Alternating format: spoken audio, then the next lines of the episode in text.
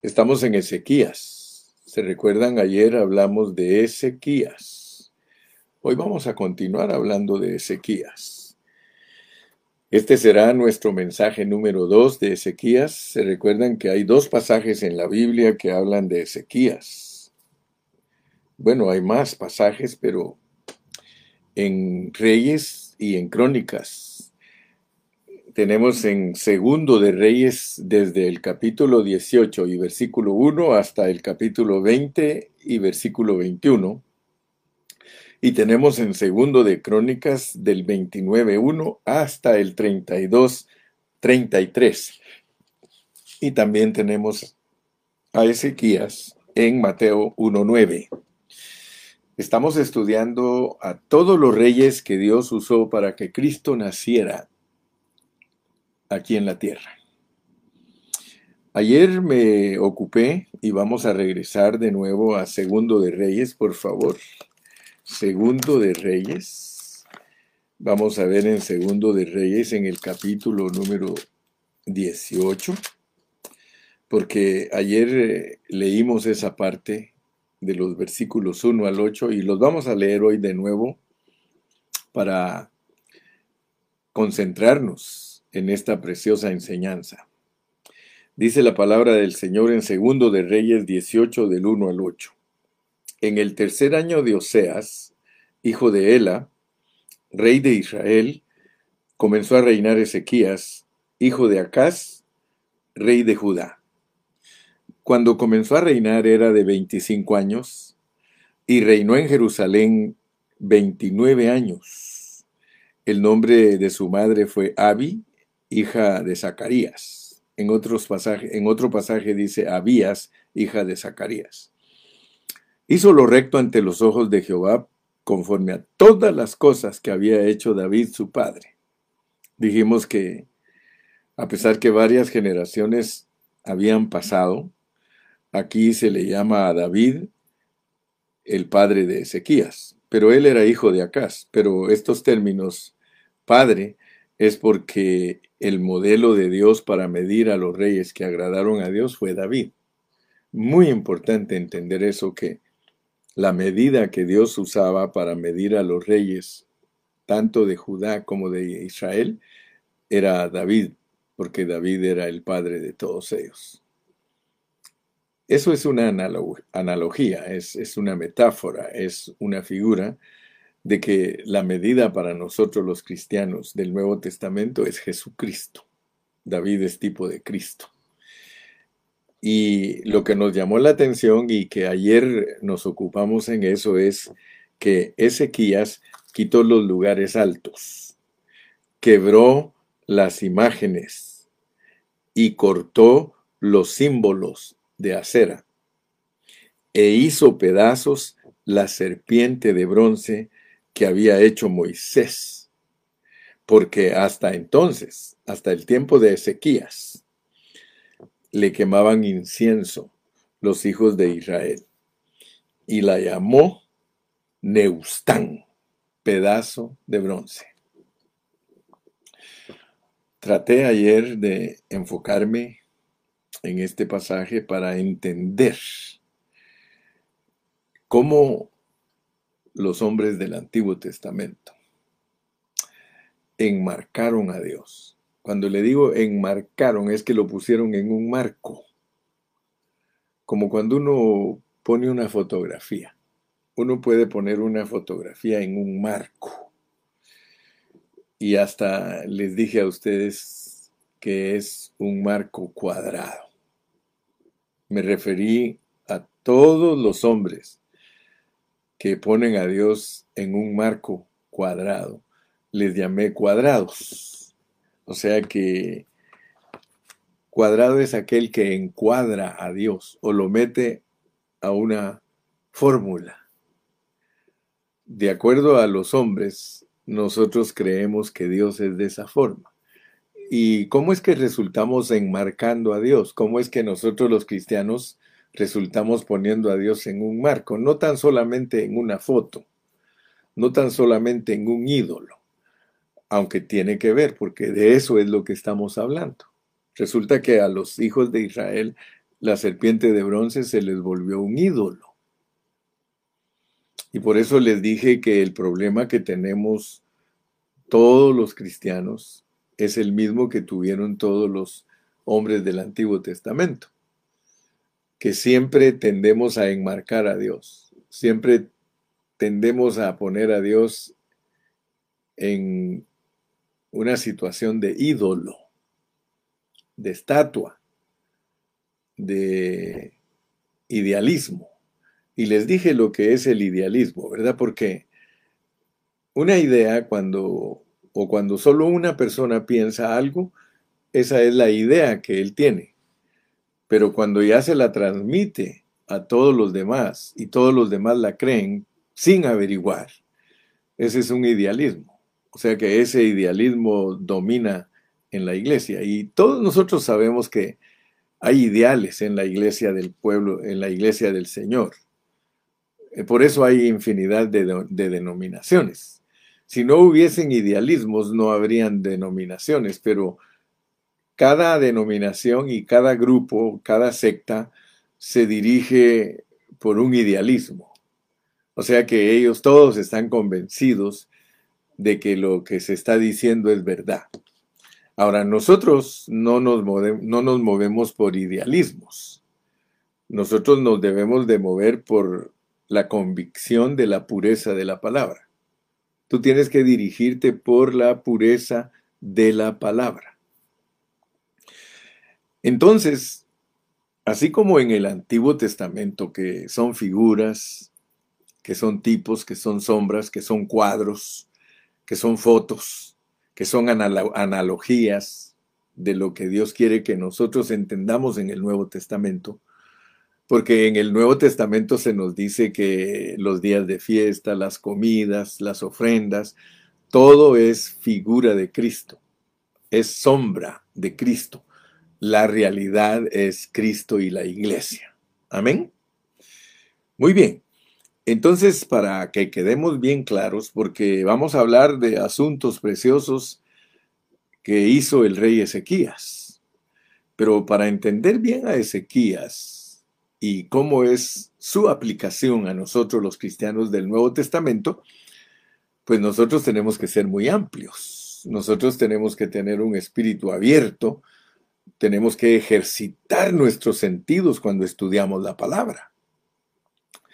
Fíjense, vamos a ir a los pasajes que estuvimos tocando ayer, pero nos vamos a profundizar más, porque Dios quiere que nosotros entendamos cómo es el asunto de volver las cosas de Dios ídolos. Si nosotros no tenemos cuidado, a nosotros nos pasa lo mismo que les pasó a los hombres del Antiguo Testamento. De hecho, quiero decirles que cuando Cristo vino a esta tierra, ese era el problema que tenían todos los religiosos. Los judíos eran muy religiosos, ellos se volvieron muy religiosos y encuadraron a Dios, lo metieron a su marco y Dios tuvo que tratar con ellos tremendamente. Fíjese que el marco de los hombres del Antiguo Testamento nos lo muestra Dios con toda claridad. Muchas veces le dijo Dios a su pueblo, a Judá y a Israel en el Antiguo Testamento que él estaba cansado de sus sacrificios y que él lo que quería era obediencia. Desde el Antiguo Testamento Dios les habló que ellos tenían que tener un corazón circuncidado, no el prepucio, pero ellos ignoraban, pues, porque el mensaje de Dios está debajo de la letra. Si ustedes estudian a conciencia la Biblia, ustedes van a encontrar que los primeros cristianos no tuvieron Biblia por lo menos cuatro siglos en la iglesia no hubo Biblia. Ellos tenían que convencer a la gente por medio del Antiguo Testamento que Jesucristo era Dios. Fíjese que a veces nosotros creemos que ellos gozaban del privilegio que nosotros tenemos de tener una Biblia con capítulos y versículos. No, ellos tenían un rollo. Y ahí sí que, como dicen, el que no agarraba el rollo no podía desarrollar el rollo una cacofonía, una repetición, como aquella de rueda, la rueda rota rozando el rostro del rapaz. Bueno, Estamos entonces que no se puede encuadrar a Dios, pero hay un peligro. Hay peligro de encuadrar a Dios, hermanos. Y por eso nosotros tenemos que orar mucho y pedirle a Dios ser sensatos, ser cuerdos, ser eh, transparentes, ser coherentes. Tenemos que ser personas que realmente tenemos nuestro sentido en lo que estamos haciendo.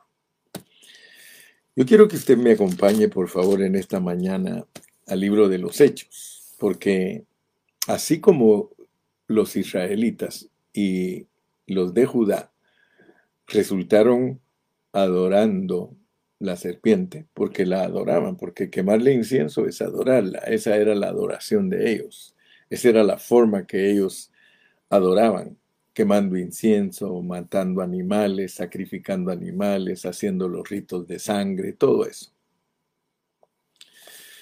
Yo quiero que ustedes vean pues que así como Dios pone en el Antiguo Testamento a su pueblo a hacer cosas, pero que si ellos no tenían cuidado, esas cosas se volvían un ídolo, así también a nosotros.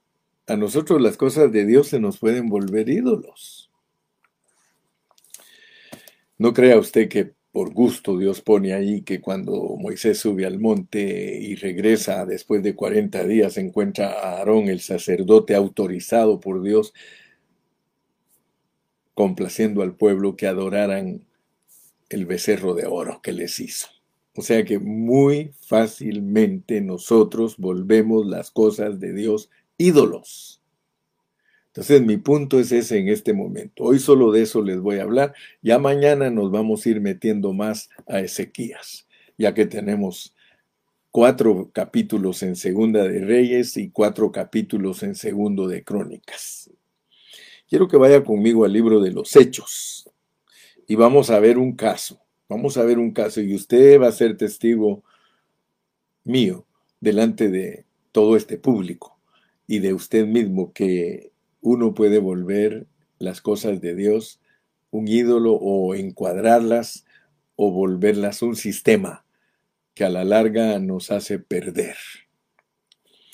Dice en Hechos capítulo 1, eh, en versículo 15 en adelante. Vamos a analizar a Pedro. Vamos a ver si Pedro no cayó en la trampa.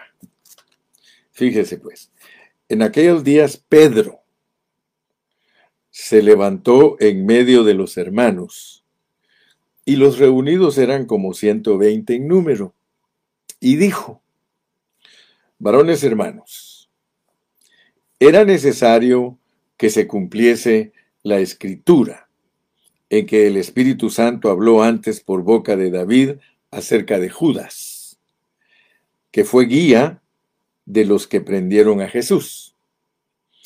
Y era contado con nosotros y tenía parte en este ministerio. Este, pues, con el salario de su iniquidad, adquirió un campo y cayendo de cabeza, se reventó por la mitad y todas sus entrañas se derramaron. Y fue notorio a todos los habitantes de Jerusalén, de tal manera que aquel campo se llama en su propia lengua Aseldama, que quiere decir campo de sangre. Porque está escrito en el libro de los Salmos. Fíjese, ya estaba escrito en el libro de los Salmos. Y esa es la peculiaridad preciosa de la Biblia, que todo está predicho, todo está profetizado. Dios tiene un plan perfecto. Mire, mire lo que estaba escrito en los Salmos. Porque está escrito en el libro de los Salmos. ¿Quién podrá saber que de Judas está hablando este salmo? Solamente el Espíritu Santo. El Espíritu Santo nos dice en el Nuevo Testamento que este salmo, esta expresión que vamos a leer ahorita, se refiere a Judas, porque está escrito en el libro de los Salmos, sea hecha desierta su habitación y no haya quien more en ella y tome otro su oficio. Fíjese pues, se está hablando de que uno de los apóstoles de Jesucristo, que se llamaba Judas, él era del diablo. Era diablo, pues. El plan así estaba diseñado, que entre esos doce uno era diablo y que su habitación era desierta, quiere decir que no iba a tener hijos. Eso significa que su habitación sea desierta y no haya quien more en ella. O sea que no se puede reproducir Judas. Tiene que tomar otro su oficio. Ahora fíjese pues, ahorita va a declarar algo Pedro, porque aquí dice en aquellos días, Pedro se levantó. Versículo 21. Es necesario pues que de estos hombres que han estado juntos con nosotros todo el tiempo que el Señor Jesús entraba y salía entre nosotros, comenzando desde el bautismo de Juan hasta el día en que de nosotros fue recibido arriba, uno se ha hecho testigo con nosotros de su resurrección. Fíjese pues. Y señalaron a dos. A José, llamado Barsabás, que tenía por sobrenombre justo, y a Matías. Y orando dijeron, Tú, Señor, que conoces los corazones de todos, muestra cuál de estos dos has escogido. Fíjese, pues aquí está Pedro. Pedro está hablando. Pedro era atrevido. Pedro era valiente. Y él puso una declaración y estaba hablando, hermano, diciendo, Señor, tú conoces los corazones de todos, muestra cuál de estos dos has escogido. Y qué tremendo, hermano, porque dice, para que tome la parte de este ministerio y apostolado, de que cayó Judas por transgresión para irse a su propio lugar. Mire pues. Y les echaron suertes. Y la suerte cayó sobre Matías y fue contado con los doce apóstoles. Usted me dirá, hermano Carrillo, ¿por qué estamos leyendo este pasaje? ¿Qué tiene que ver este pasaje, hermano Carrillo, con lo que usted nos está enseñando de Ezequías? Si usted nos está enseñando que Ezequías quebró las imágenes y quebró la serpiente de bronce y la hizo pedazos y le llamó pedazo de bronce. Fíjese pues, así como Ezequías, que es un rey que Dios usó para quitar todo lo que los hombres idolatran.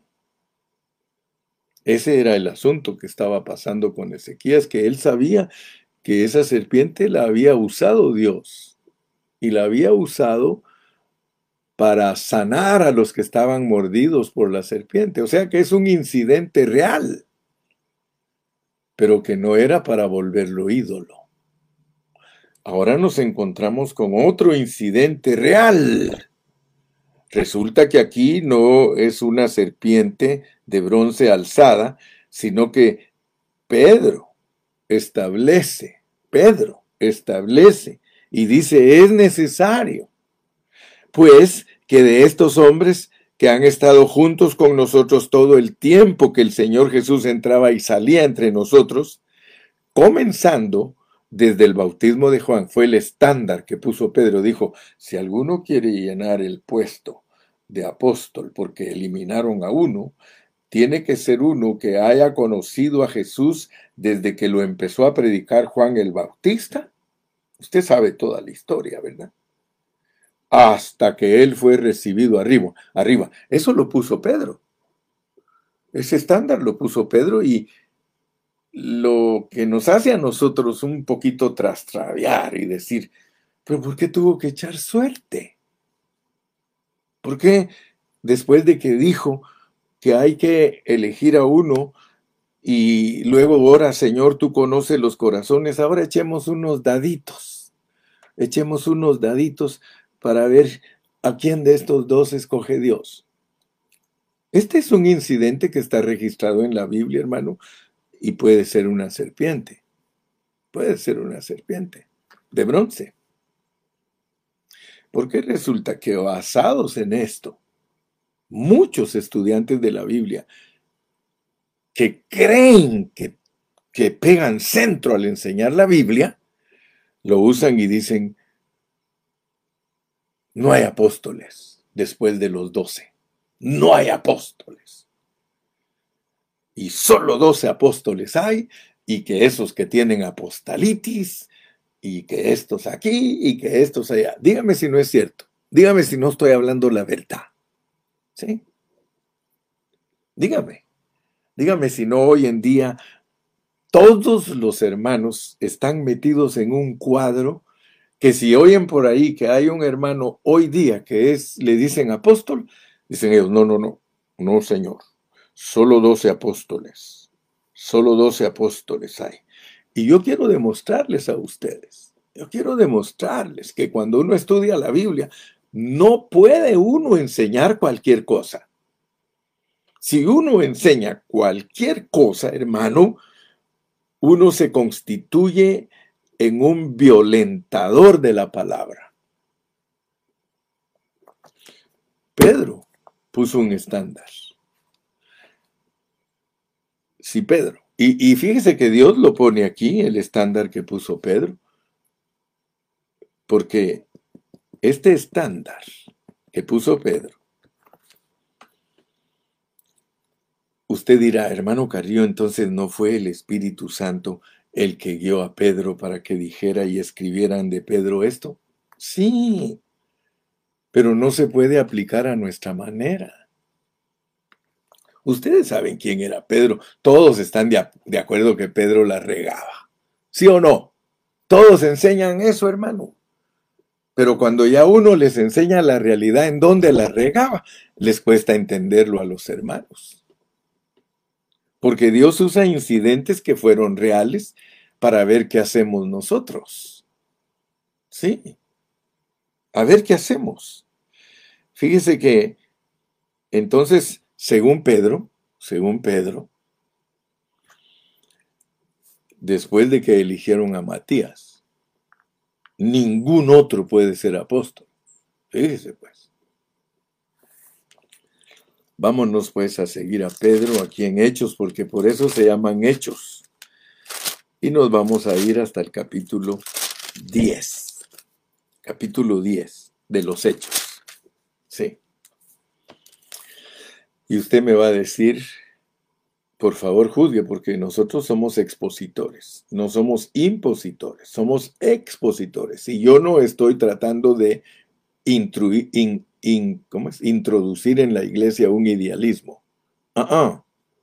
Perdóneme, pero yo no soy una persona que está tratando de introducir a la iglesia idealismos. No, Señor. Yo estoy aquí para enseñarte a ti la pureza de la palabra y que tú pongas atención para que la sepas usar. Procura con diligencia presentarte a Dios aprobado como obrero que no tienes de qué avergonzarte, que usas bien la palabra de verdad. Trazar es un término de ingeniería, de arquitectura trazarla bien, hermano. Hay que hacer bien los planos. Había en Cesarea, no vayas a decir como aquel hermano, había en Cesarea, había en Cesarea un hombre llamado Cornelio, era un militar, era un militar, centurión de la compañía llamada la italiana. Centurión era que estaban encargados de 100 oficiales del ejército o 100 soldados, yo no sé cómo quieras, pero averígualo. Pero ese hombre, a pesar que era militar, era piadoso y temeroso de Dios con toda su casa y que hacía muchas limosnas al pueblo. Él siempre andaba ayudando a los pobres y oraba a Dios siempre, era un hombre de oración. Este vio claramente en una visión como a la hora novena del día, que un ángel de Dios entraba donde él estaba y le decía a Cornelio. Él mirándole fijamente y atemorizado dijo, ¿qué es, Señor? Y le dijo, tus oraciones y tus limosnas han subido para memoria delante de Dios.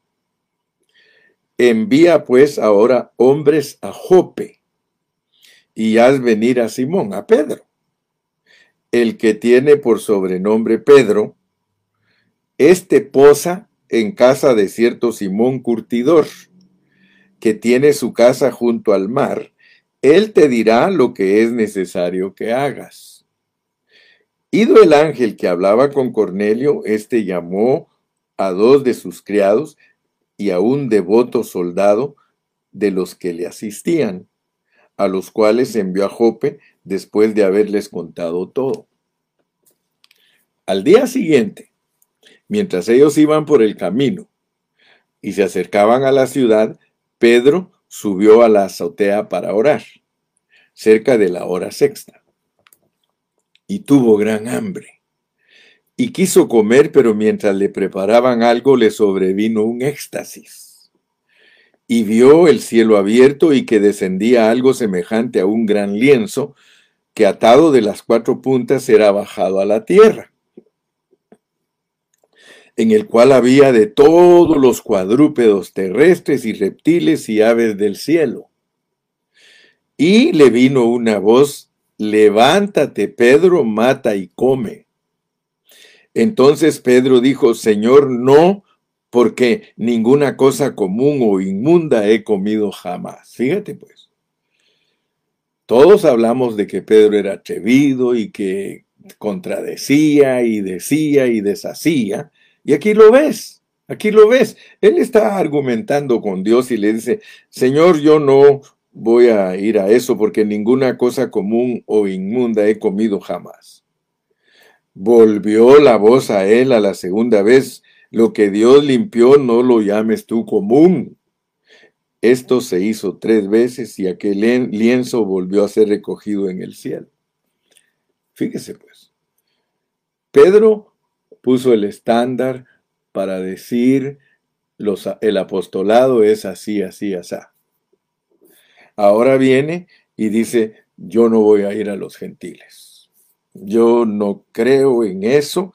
Yo no creo que las cosas inmundas las va a tocar uno.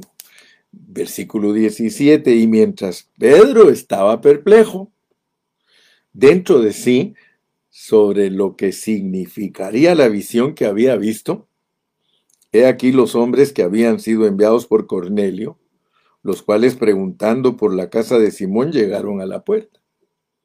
Y llamando preguntaron si moraba allí un Simón que tenía por sobrenombre Pedro. Y mientras Pedro pensaba en la visión, le dijo el Espíritu. Fíjese que esto es tremendo. Cuando eligió a Matías, no le dijo el Espíritu, sino que él puso un estándar. Él dijo, el apóstol que tiene que llegar, llenar este puesto tiene que ser así, así, así. Y como Dios conoce los corazones de nosotros, echémonos unos daditos. En Guatemala le dicen chivo. Echémonos una manita de chivito para ver a quién, a quién escoge Dios. Pero mientras, ahora aquí en este pasaje, mientras él pensaba, el Espíritu le dijo, he aquí tres hombres te buscan. Mira cuando es uno dirigido por el Espíritu. Levántate pues y desciende y no dudes de ir con ellos porque yo los he, yo los he enviado. Entonces Pedro, descendiendo a donde estaban los hombres que fueron enviados por Cornelio, les dijo, he aquí yo soy el que buscáis, ¿cuál es la causa por la que habéis venido? Ellos le dijeron, Cornelio el centurión, varón justo y temeroso de Dios y que tiene buen testimonio en toda la nación de los judíos, ha recibido instrucciones de un ángel, de un santo ángel, de hacerte venir a su casa para oír tus palabras. Entonces, haciéndoles entrar, los hospedó y al día siguiente, levantándose, se fue con ellos y le acompañaron algunos de los hermanos de Jope. Quiero que ustedes vean este panorama. Era un funcionario del ejército romano y Pedro tenía que hacer caso porque si no, se lo, si no lo metían preso. Entonces Dios produjo toda esta circunstancia porque Pedro, como él la regaba siempre, él lo que quería era no ir. Dijo, no, no, no, no, no, Señor. Yo no voy a ir a meterme a la casa de un inmundo. Yo no voy a participar de, de, meterme a la casa de, de ese inmundo. No, no, no. No quiero ir. Al otro día, verso 24, entraron en Cesarea y Cornelio los estaba esperando habiendo convocado a sus parientes y amigos más íntimos. Cuando Pedro entró, salió Cornelio a recibirle y postrando a sus pies adoró. Mas Pedro se levantó diciendo, levántate, pues yo mismo también soy hombre. Eso sí, nunca aceptaron que los hombres se humillaran ante ellos. Y hablando con él entró y halló a muchos que se habían reunido y les dijo, vosotros sabéis cuán abominable es para un varón judío juntarse o acercarse a un extranjero, pero a mí me ha mostrado Dios que a ningún hombre llame común o, inmundo. Vamos a, a, discernir, pues, vamos a discernir. Como Dios ya sabía cómo actuaba Pedro, que él era bien arrebatadico, el pobre.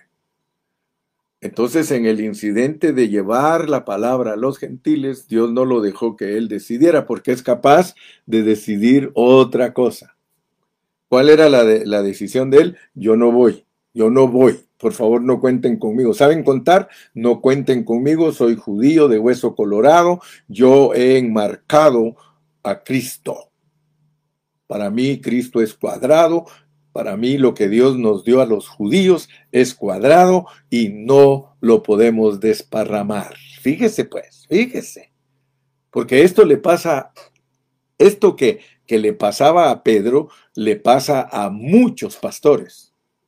Muchos pastores tienen encuadrado el mandamiento de Dios. Prueba de ello es que hasta los errores de Pedro los quieren practicar. Pablo los corrige a los corintios, ellos quieren practicar lo que hacían los corintios. Tengan cuidado, pastores. Tengan cuidado porque nosotros sin querer podemos ser movidos por idealismos. No te muevas por idealismo, mi querido pastor, mi querido hermano, no te muevas por idealismo, que no te controlen a ti los ideales de los hombres, no Señor, que nos controle el Espíritu Santo. Y cuando es el Espíritu, Él te va a hablar. Aquí le tuvo que hablar el Espíritu. Fíjese pues. Versículo 29, por lo cual al ser llamado vine sin replicar. Fíjese que cuando el Espíritu Santo lo llama uno, uno va sin replicar. Así que pregunto, ¿por qué causa me habéis hecho venir? Por lo menos ya ahora que estaba siendo guiado por el Espíritu, se le mira en una buena posición. Entonces Cornelio dijo, hace cuatro días que a esta hora yo estaba en ayunas y a la hora novena Mientras oraba en mi casa, vi que se puso delante de mí un varón con vestido resplandeciente. Y dijo Cornelio, tu oración ha sido oída y tus limosnas han sido recordadas delante de Dios. Envía pues a Jope y haz venir a Simón, el que tiene por sobrenombre Pedro, el cual mora en casa de Simón, un curtidor, junto al mar, y cuando llegue, él te hablará.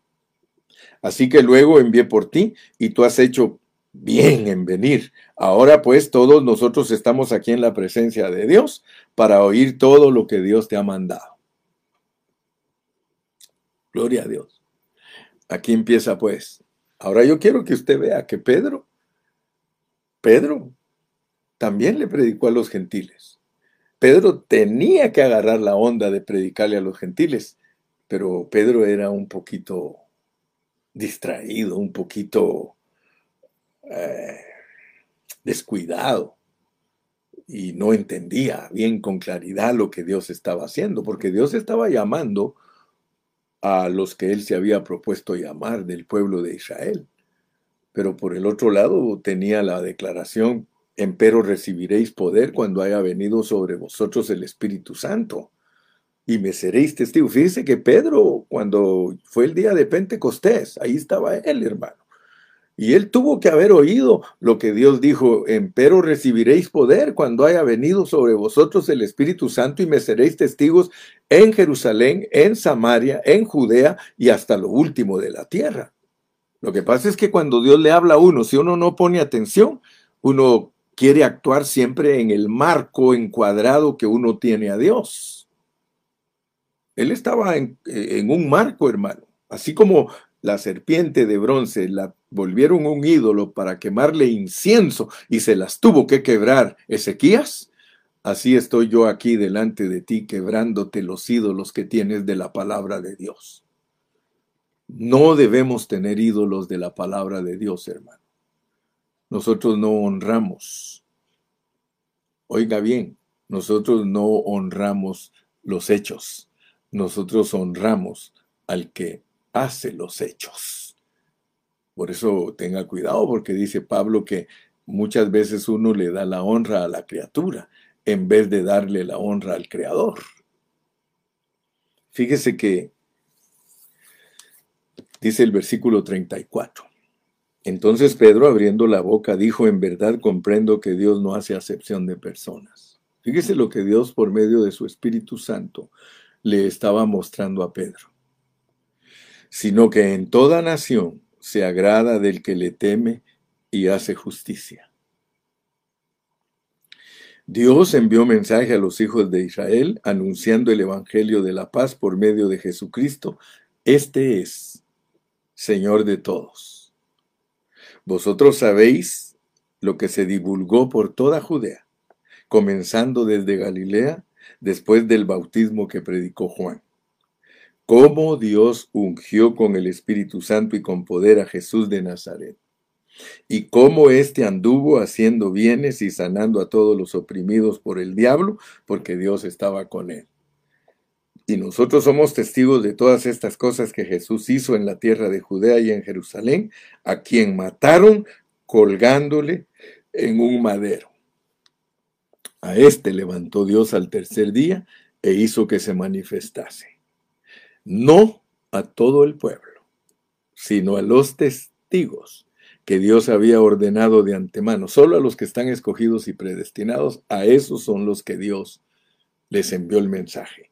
A nosotros que comimos y bebimos con Él después que resucitó de los muertos. Y nos mandó que predicásemos al pueblo y testificásemos que Él es el que Dios ha puesto por juez de vivos y muertos. De este dan testimonio todos los profetas que todos los que en él creyeren recibirán por perdón de pecados por su nombre. Gloria a Dios. Mientras aún hablaba Pedro estas palabras, el Espíritu Santo cayó sobre todos los que oían el discurso. Y los fieles de la circuncisión que habían venido con Pedro se quedaron atónitos de que también sobre los gentiles se, se, derramase el don del Espíritu Santo. Se da cuenta que ellos se quedaban atónitos, ellos se quedaban sorprendidos porque ellos habían enmarcado a Dios y creían que solo a los judíos, solo a los judíos, como hacen hoy, mire, muchos pobrecitos hermanos, pobrecitos los mesiánicos, porque ellos están igual que los judíos, hermano, enmarcaron a Dios en la ley enmarcaron a Dios en la ley, hermano, y por eso ellos tan devotos dicen es que el que no guarda la ley, el que no se circuncida, el que no guarda las fiestas, fíjese qué cuadrados son. Enmarcaron a Dios en ese cuadro y ese cuadro no los deja salir de conceptos idealistas no los deja salir del, del, idealismo que un día ciertos hombres con artimañas les han ministrado. Hermanos, la, el mensaje de Dios es claro, porque oían que hablaban en lenguas y que magnificaban a Dios, entonces respondió Pedro, ¿puede acaso alguno impedir el agua para que no sean bautizados estos que han recibido el Espíritu Santo también como nosotros? Y mandó bautizarles en el nombre del Señor Jesús, entonces le rogaron que se quedase por algunos días. Ok. Hasta aquí como dijo el dicho del hermano aquel, aquí vamos bien, decía la loca y la llevaban del pelo. Fíjese. Vemos pues que la intención de los judíos era no ir a los gentiles. No ir a los gentiles. Debido a todo lo que estableció Pedro. Mire el problema que había, pues. Vámonos a Hechos 15. Había un problema serio debido a las declaraciones que hizo Pedro de que solo podía ser apóstol aquel que desde Juan el Bautista hasta que Cristo fue recibido al cielo podía ser apóstol. Mire el gran problema que causó la declaración de Pedro. Mire el gran problema. Si Pedro se hubiera dejado dirigir por el Espíritu Santo para elegir a Matías, otra historia fuera, hermano. Pero mire, mire lo que pasó, mire, por eso le digo, hermano, si estudiamos la Biblia a nuestra manera, pues vamos a predicar a nuestra manera y no vamos a predicar la verdad. Capítulo 15 del libro de los Hechos. Mire cómo dice. Entonces algunos que venían de Judea enseñaban a los hermanos. Fíjese pues, mire el marco de los discípulos, porque el asunto es de que los primeros cristianos eran judíos, pero ellos enmarcaron a Cristo. Ellos eran cuadrados, igual que los del Antiguo Testamento. Mire, entonces algunos que venían de Judea enseñaban a los hermanos, si no os circuncidáis conforme al rito de Moisés, no podéis ser salvos. Fíjese pues. Como Pablo y Bernabé tuviesen una discusión y contienda no pequeña con ellos, se dispuso que subiesen Pablo y Bernabé a Jerusalén. Y algunos otros de ellos a los apóstoles y a los ancianos para tratar esta cuestión esta cuestión era cuestionable. Habían enmarcado los judíos cristianos, eh, como han hecho hoy los, los mesiánicos. Los mesiánicos son judíos convertidos a Dios. Ellos se creen judíos, pero están convertidos a Dios, pero tienen enmarcado a Dios en este sistema. Ellos pues habiendo sido encaminados por la iglesia, pasaron por Fenicia y Samaria contando la conversión de los gentiles y causaban gran gozo a todos los hermanos. Y llegados a Jerusalén fueron recibidos por la iglesia y los apóstoles y los ancianos y refirieron todas las cosas que a Dios había hecho con ellos. Pero algunos de la secta, fíjese pues, desde entonces hay sectas, pero algunos de la secta de los fariseos, que habían creído, hermano, no, estos fariseos no eran cualquier cosa, hermano, eran personas que creyeron en Cristo y eran fariseos, eran una secta, ellos eran una secta y creyeron en Cristo, se levantaron diciendo, mire lo que se levantan las sectas diciendo, es necesario circuncidaros. Dígame si los mesiánicos no son una secta. Dígame si los judíos no son una secta. Es necesario circuncidar. Cualquiera que nos enseñe que es necesario circuncidarnos, guardar las fiestas de Israel, sí, hermano, guardar el sabbat, cualquiera que nos enseñe eso, es una secta es necesario circuncidarlos y mandarles que guarden la ley de Moisés. Una secta, una secta siempre manda que se guarde la ley de Moisés. Vamos al versículo 6. Y se reunieron los apóstoles y los ancianos para conocer de este asunto. Y después de mucha discusión, Pedro se levantó y les dijo, otra vez Pedrito, Varones hermanos, vosotros sabéis cómo ya hace algún tiempo que Dios escogió que los gentiles oyesen por mi boca. Dígame si no le había... Fíjese, mire lo que está diciendo Pedro.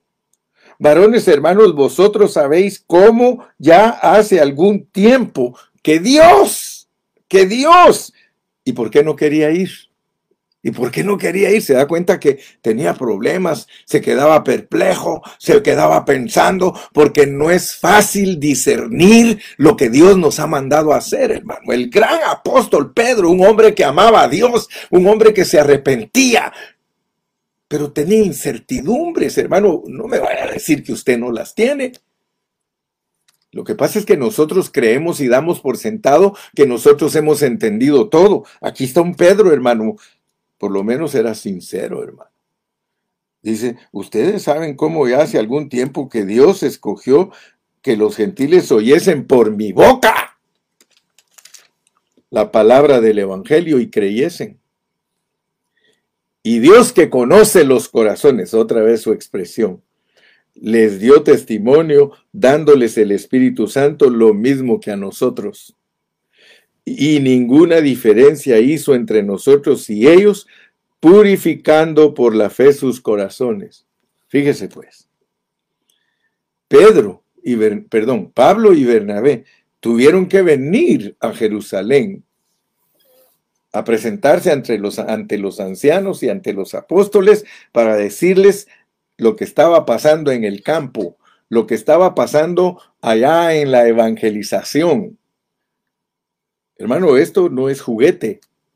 Nosotros no tenemos que andar jugando cuando evangelizamos. Nosotros no debemos de andar como los testigos de Jehová y los mormones y muchos cristianos que andan buscando gente para su grupo, por eso es que Dios condenó a los fariseos porque les dijo, ustedes cuando proselitan a la gente la hacen más hija del diablo. Fíjese qué tremendo es ese asunto, hermano. Cuando uno actúa como sectario, hermano, para atraer gente a su grupo, uno se vuelve más hijo del diablo. Mire pues, aquí está Pedro hablando y dice, ninguna diferencia hizo entre nosotros y ellos, purificando por la fe sus corazones Ahora pues, ¿por qué tentáis a Dios, poniendo sobre la cerviz de los discípulos un yugo que ni que ni nuestros padres ni nosotros hemos podido llevar? Cumplir la ley no se puede. ¿Por qué ustedes andan enseñando eso? ¿Por qué ustedes quieren que las personas cumplan la ley si eso no se puede? Nuestros padres no lo pudieron cumplir. ¿Cómo vamos a ir nosotros a pedirle cosas exteriores a la gente, hermano? Mire, es que esto es serio, hermano. Esto es serio. Fíjese pues, si usted sigue leyendo, si usted sigue leyendo, usted se va a dar cuenta que ellos llegaron a un acuerdo para que nosotros entendamos lo que la iglesia debe de pedir. Hermano, la iglesia no debe de andar pidiendo un montón de cosas que piden los cuadrados. Los cuadrados piden de todo, hermano, menos lo correcto. Mire cómo dice el versículo 19 después de que entendimos todo esto. Por lo cual yo juzgo que no se inquiete a los gentiles. Mire, hermano, las iglesias de los gentiles no son judías, pero muchos hermanos hacen lo que hacen los judíos. Muchos hermanos pastores quieren que las congregaciones se parezcan a los judíos. Hermano, eso es secta. Yo conozco hermanos que son tan preciosos y conocen la Biblia de una manera profunda, hermano, pero no se han podido liberar de este sectarismo ni de este enmarcar a Dios en un cuadro legalístico. Yo conozco hermanos que son preciosos para explicar la Biblia, hermano, y quieren que la gente sea de comida kosher, que sea como judío, que busque como judío. Miren lo que dijo Pedro, por lo cual yo juzgo que no se inquiete a los gentiles que se convierten a Dios, sino que se les escriba que se aparten de las contaminaciones, de los ídolos, de fornicación, de ahogado y de sangre. Fíjese, hermano, y, mire, si usted es sabio, hermano, para la iglesia gentil, solo pide Dios cuatro cosas. Solo cuatro cosas son las que nosotros los gentiles tenemos que cumplir Deje ya de usted estar pidiéndole a los hermanos que cumplan otras cosas porque cuando nuestro mensaje es cuadrado, en vez de ayudar a los hermanos a que Dios los transforme, nosotros les imponemos cargas que ni siquiera nosotros mismos podemos llevar. Mire, lo vuelve a repetir, lo vuelve a repetir en el versículo 29, que os abstengáis de lo sacrificado a ídolos Hermano, no podemos participar en comer cosas sacrificadas a los ídolos. Si usted sabe de alguien que está sacrificando algo a los ídolos, hermano, usted no tiene que comérselo. Ahora si es maduro, pues estudia a Pablo y Pablo le va a decir cuándo sí se lo puede comer. Que aún hasta en eso hay cierta flexibilidad de parte de Dios. Que os abstengáis de lo sacrificado a ídolos de sangre, de ahogado, no mates las gallinas ahogándolas, y de fornicación, de las cuales cosas, si os guardáis, si os guardaréis, bien haréis, pasadlo bien, pasadlo bien. Fíjese que esto es tremendo, porque debido a las enmarcaciones que hizo Pedro, a Pablo no lo aceptaban como apóstol. Pablo tuvo mucho obstáculo para ser aceptado como apóstol.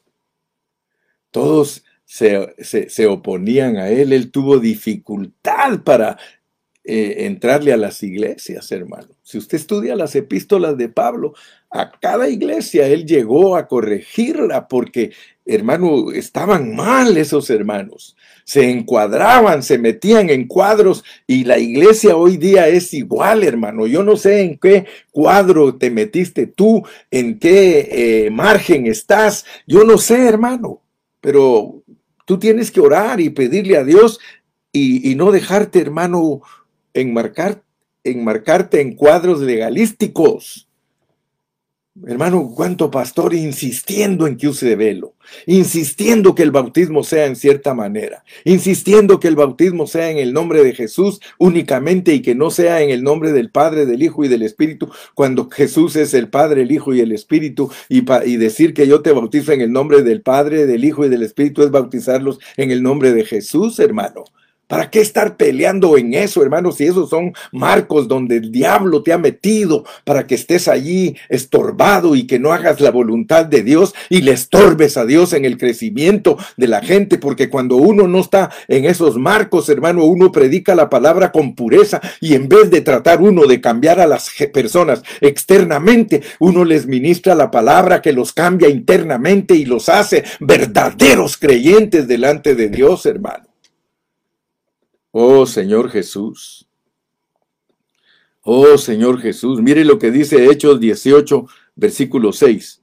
Pero oponiéndose y blasfemando estos, les dijo sacudiendo los vestidos, vuestra sangre sea sobre vuestra propia cabeza, yo limpio, desde ahora me iré a los gentiles. El apóstol Pablo, hermano, Dios lo escogió para llenar el lugar de Matías. Si tú lees en la Nueva Jerusalén, dice que los cimientos de la Nueva Jerusalén son los doce apóstoles. Y no me vayas a decir a mí que Pablo no va a tener parte en el apostolado. Si él, cada epístola, yo, Pablo, apóstol de Jesucristo, no por hombres, no por hombres, no me puso Pedro. A mí no me puso Pedro, disculpen, a mí me puso Dios. ¿Por qué crees que hay más apóstoles aparte de los doce? Porque hay apóstoles que los pone Dios, hermano.